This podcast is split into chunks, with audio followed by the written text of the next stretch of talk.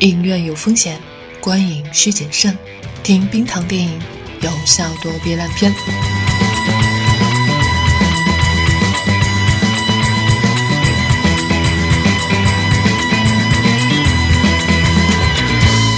你好，这里是院线观影指南。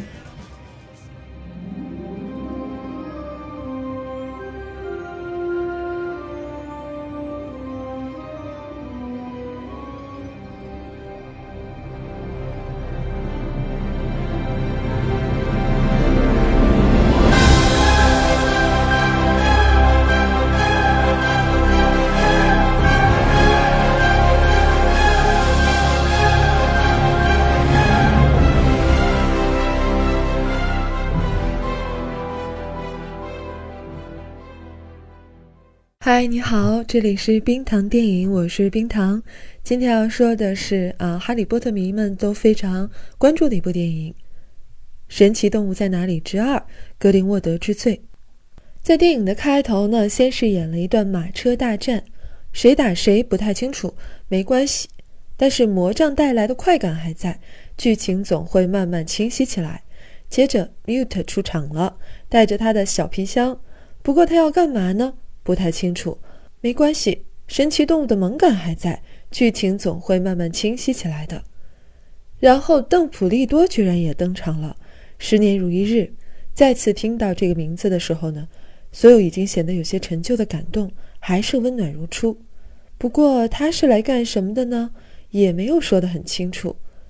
没关系，校长带来的情怀还在，剧情总会慢慢清晰起来的。必须得承认。作为一个哈利波特迷，听到熟悉的旋律的时候呢，确实被煽动到了。但是我不得不公允地说一句，这次的电影算不上特别精彩。看过《哈利波特》的人都知道，它的主线故事不复杂，文本目的很强，简单概括就是正义的一方勇斗邪恶的一方。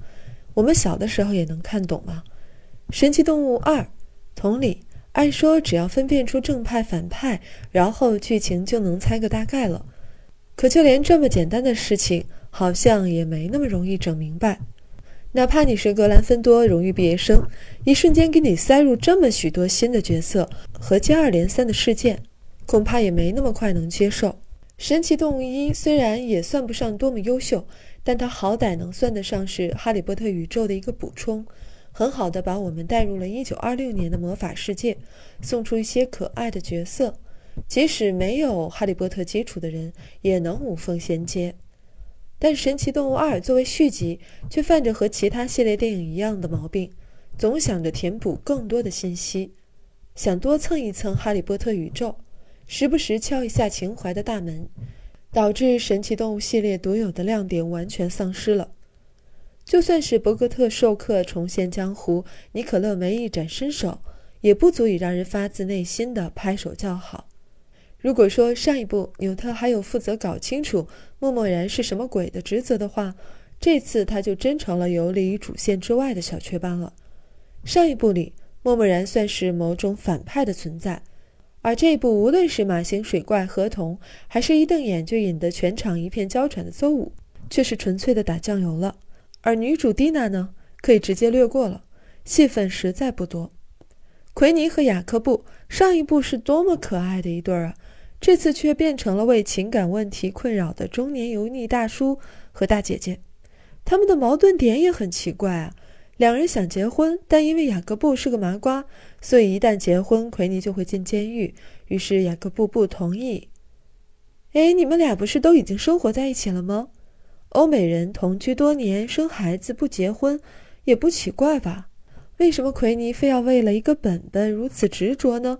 被拒绝之后，竟然还离家出走，还因此被反派蛊惑黑化了。丽塔，大名鼎鼎的莱斯特兰奇家族，纽特的青梅竹马，这一部说什么照片搞错了，前任变嫂子，嫁给了他哥哥，从头到尾也不是很懂他的作用。结局倒是英勇就义和不明不白，那么大一段和纽特的青梅竹马戏又是什么鬼呢？很难搞清楚这段戏的意义。还有一个角色纳吉尼，就是密室那一部里面出现的蛇，对，原来她是有人形的，还是个亚裔的美女。这个角色的出现真的是让人眼前一亮，但是也只有一亮了，因为她从头到尾都只是跟着克雷登斯，没错，就是跟着，一点别的事儿都没有。而且原著中纳吉亚的描写完完全全是条蛇啊，巫师变的也就算了，但是电影结束的时候，他似乎站到了邓普利多的那边。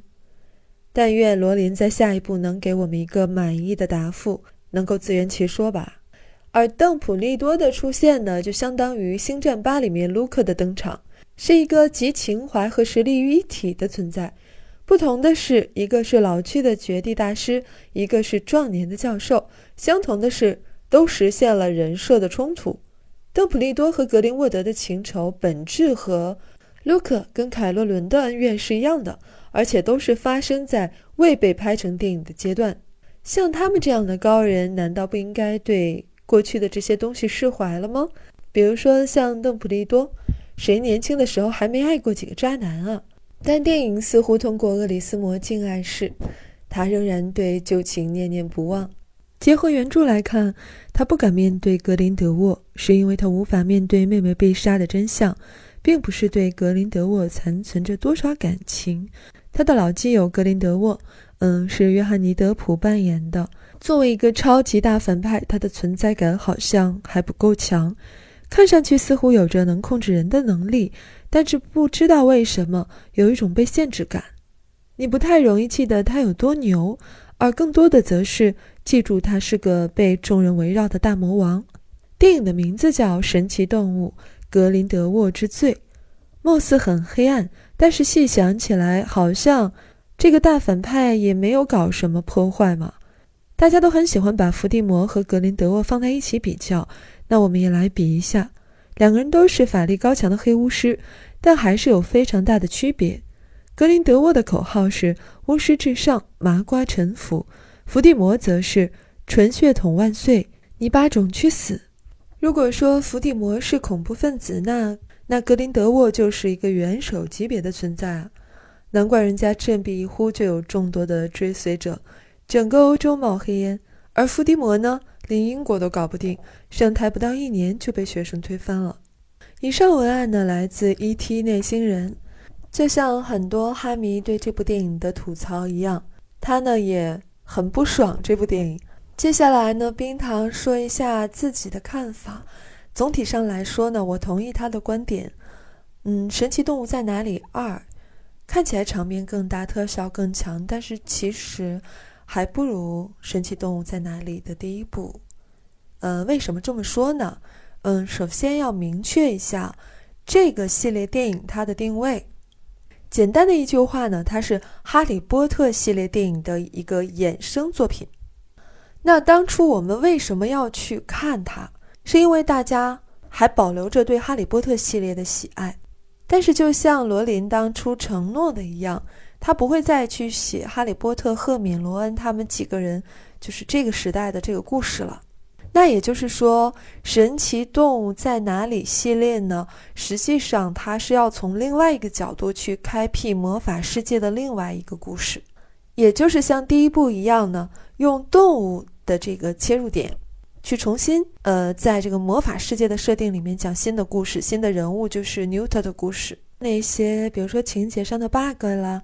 嗯，然后主要人物的剧情不够多啦，然后叙事混乱啦，呃，等等这些呢，只是一个问题的表象。问题的实质啊，导致这部电影不那么好看的实质，是因为它不再满足于这个系列最初的定位，就是新的人物、新的故事，然后以神奇动物为切入点的这样一个定位。而又野心满满的试图把它和原有的《哈利波特》的故事融合在一起。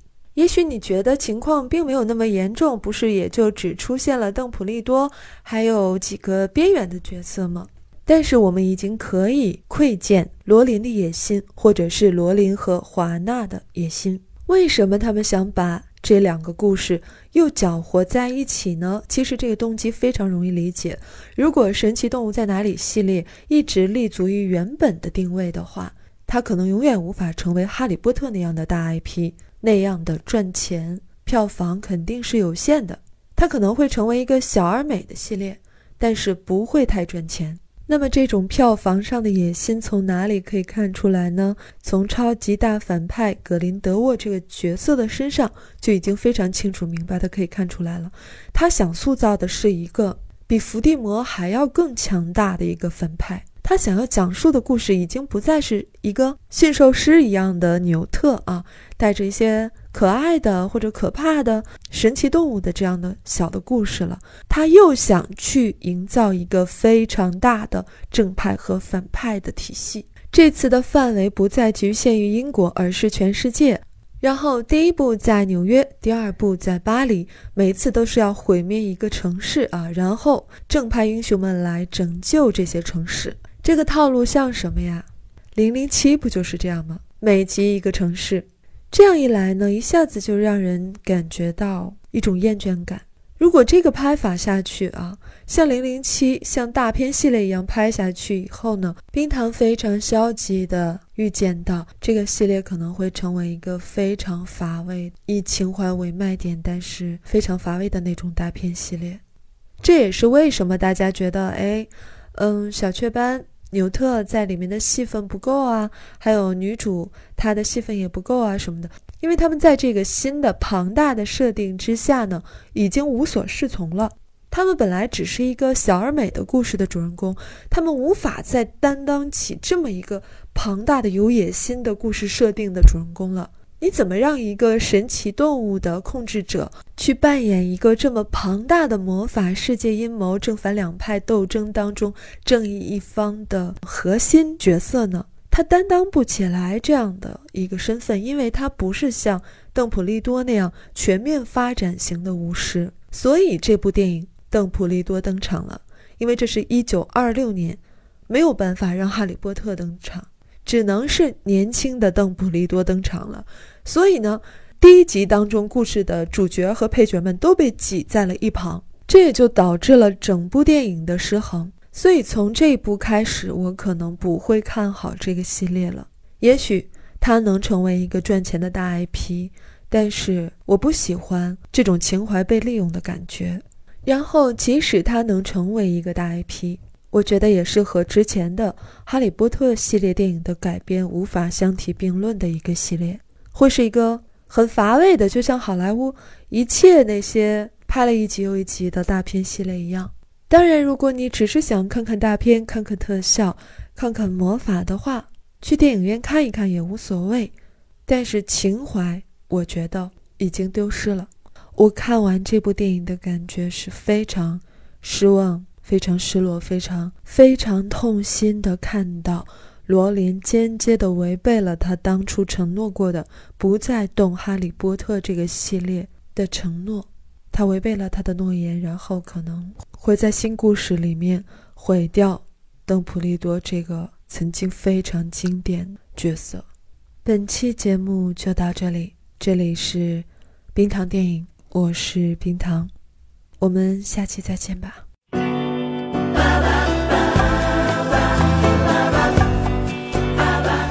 喜欢节目，记得要点赞和转发。